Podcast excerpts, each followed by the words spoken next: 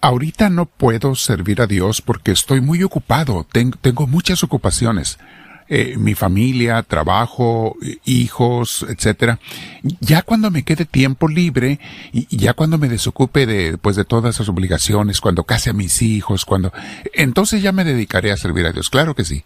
Tengo muchos deseos de hacerlo, pero ya ya que me termine de hacer todas las cosas de la vida. Mis hermanos, ¿estamos oyendo a una persona que quiere hacer la voluntad de Dios o a una persona que quiere hacer la suya? Vamos a meditar en esto el día de hoy porque puede haber dudas y preguntas, pero ¿qué es lo que Dios nos dice al respecto? Vale la pena escucharlo y de hecho eso es lo más importante, que no tratemos de engañarnos a nosotros mismos haciendo decir a Dios cosas que no ha dicho e ignorando las que no nos conviene escuchar. Te invito a que te sientes en un lugar, mi hermana, mi hermano, con tu espalda recta y si te dan ganas de salirte del audio porque el tema se te hace difícil, bueno, por lo menos date cuenta que a veces el seguir a Dios no es todo color de rosa. Tenemos que tener un poco de esfuerzo por algo mejor. Sembrar cuesta, pero la cosecha vale la pena. Bien, vamos a sentarnos en un lugar, como te decía, con nuestra espalda recta, nuestro cuello y tus hombros relajados, y vamos a dejar que Dios nos inspire, porque lo que queremos es su luz, no la nuestra, no la de nada ni nadie más que la de Dios. Vamos a respirar profundo. Si puedes, cierra tus ojos. Deja que Dios te inspire, te ilumine. Deja que Dios también te dé su paz. Si la necesitas, pídesela. Él te la quiere dar.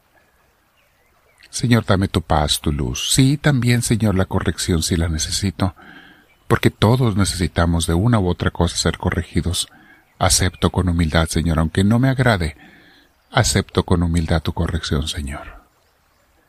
Bendito seas. Te abrazo y me quedo contigo, mi Dios. Bien, mis hermanos, el tema de hoy se llama Si puedo hacer el bien y no lo hago, estoy pecando. A esto se le conoce como los pecados de omisión. Algo en lo que Jesús fue muy claro, mis hermanos, es que Dios nos dio talentos, cualidades y nos da bienes materiales también. Y quiere que los utilicemos de acuerdo a su plan, no al nuestro, sino al de Él, de acuerdo a su santa voluntad, que siempre va en beneficio de nosotros y de nuestros prójimos, mis hermanos. La voluntad de Dios lleva esa intención. Meditaremos después la parábola de los talentos, Hoy vamos a comenzar con otros puntos que son muy importantes. Dice el apóstol Santiago, capítulo 4, versículo 17. El que sabe hacer el bien y no lo hace, comete pecado. Parecen palabras duras, mis hermanos, pero son muy claras y están escritas allí. El que sabe hacer el bien, el que puede hacer cosas buenas y no lo hace, comete pecado. Ahora, excusas y pretextos, oh, todos podemos inventar, pero hay que ser honestos con nosotros mismos, porque a Dios no lo podemos engañar. No podemos tampoco cambiar lo que el Señor nos ha dicho. Dios espera que cumplamos con la misión a la que Él nos mandó. Tú no veniste por accidente, por casualidad, ni de vacaciones a este mundo. Venimos a cumplir con una misión, que sí nos va a hacer felices siempre y cuando nos apeguemos a la misión de Dios. Y no podemos doblar nosotros o cambiar la voluntad de Dios, torcerla, eh, modificarla. Además, debemos recordar siempre que todo lo que nos manda Dios es por nuestro bien y el de los demás. ¿Qué padre va a querer el mal de sus hijos? ¿Cuántas personas hay que tienen muchos talentos o diferentes talentos y no los usan más que para su beneficio personal? Esto, mis hermanos, y lo dice Dios en la Escritura, es algo que desagrada mucho a Dios y va contra su plan para que cada uno de nosotros, donde Él quiere que nos mandó cumplir una misión en favor de los demás, con los talentos, los dones, los bienes y las oportunidades que Él nos ha dado. Jesús en San Lucas capítulo 12, versículo 47 dice lo siguiente. El siervo que conoce la voluntad de su Señor y no se prepara para cumplirla, recibirá muchos golpes. Claro que Dios no da golpes de ningún tipo, mis hermanos, pero aquí Jesús usó el lenguaje que podían entender los judíos de su tiempo. Nos vendrán golpes, no directamente de parte de Dios, sino como consecuencia de nuestras acciones. Los golpes nos vienen en automático cada vez que nos apartamos de la voluntad de Dios, y muchas veces es el mismo enemigo a quien servimos con desobedecer a Dios el que nos golpea. Nos vendrán calamidades y ataques porque ya no tenemos la protección de Dios.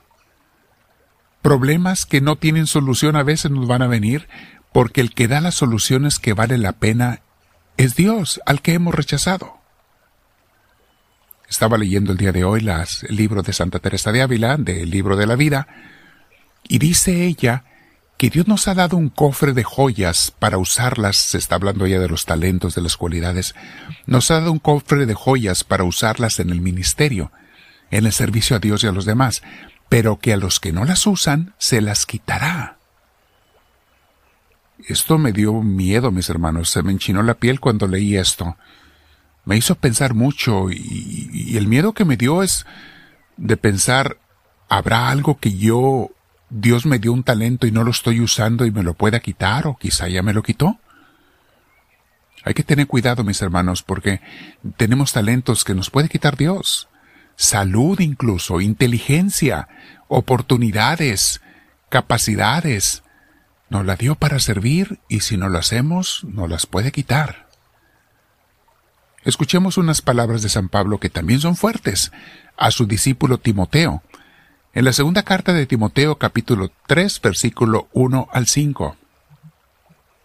Dice así, Ahora bien Timoteo, ten en cuenta que en los últimos días vendrán tiempos difíciles.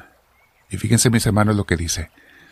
La gente estará llena de egoísmo y avaricia serán presumidos, arrogantes, blasfemos, desobedientes a sus padres, ingratos, impíos, insensibles, implacables, calumniadores, libertinos, despiadados, enemigos de todo lo bueno, traicioneros, impetuosos, vanidosos y más amigos del placer que de Dios aparentarán ser piadosos y espirituales, pero su conducta desmentirá el poder de la piedad. Con esa gente ni te metas. Palabra de Dios. No quiere decir, mis hermanos, que todo mundo va a tener todos esos defectos, pero unos unos y otros otros cuando se apartan de Dios, cuando quieren hacer su voluntad y no la del Señor. Hoy hay mucho material para pensar, mis hermanos. Te voy a dar unas preguntas para que tú las medites. No vaya a ser que Dios nos quite los talentos y cualidades que nos ha dado si no los usamos bien. Vamos a quedarnos platicando con Él un rato. Hagan un rato de meditación. El día de hoy hagan un examen de conciencia. Y pregúntale a Dios, te voy a dar tres preguntas. Primera, ¿qué dones me has dado, mi Dios, talentos, regalos, que yo los estoy usando de una manera egoísta y no para ayudar a los demás y fincar tu reino? ¿Qué dones, Señor, estoy usando así? A lo mejor no son todos, pero hay alguno que lo estoy, no lo estoy usando para ti. Segundo, ¿me has quitado o amenazado con quitarme alguno de ellos por no usarlos para lo que me los diste? Sí, mis hermanos, hay veces que Dios nos avisa. Dios nos manda señales y nos dice, hey, haz lo que te estoy diciendo o te voy a quitar ese talento. Y si no le hacemos caso, nos lo va a quitar. Tercero, ¿qué debo cambiar para cumplir tu voluntad, Señor, en mi vida y llevar a cabo la misión que me diste?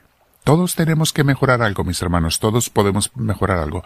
La diferencia es que unos es cosas serias y otros no tan serias. Pero vamos a ser honestos con Dios porque nos podremos engañar a nosotros, pero a Dios no.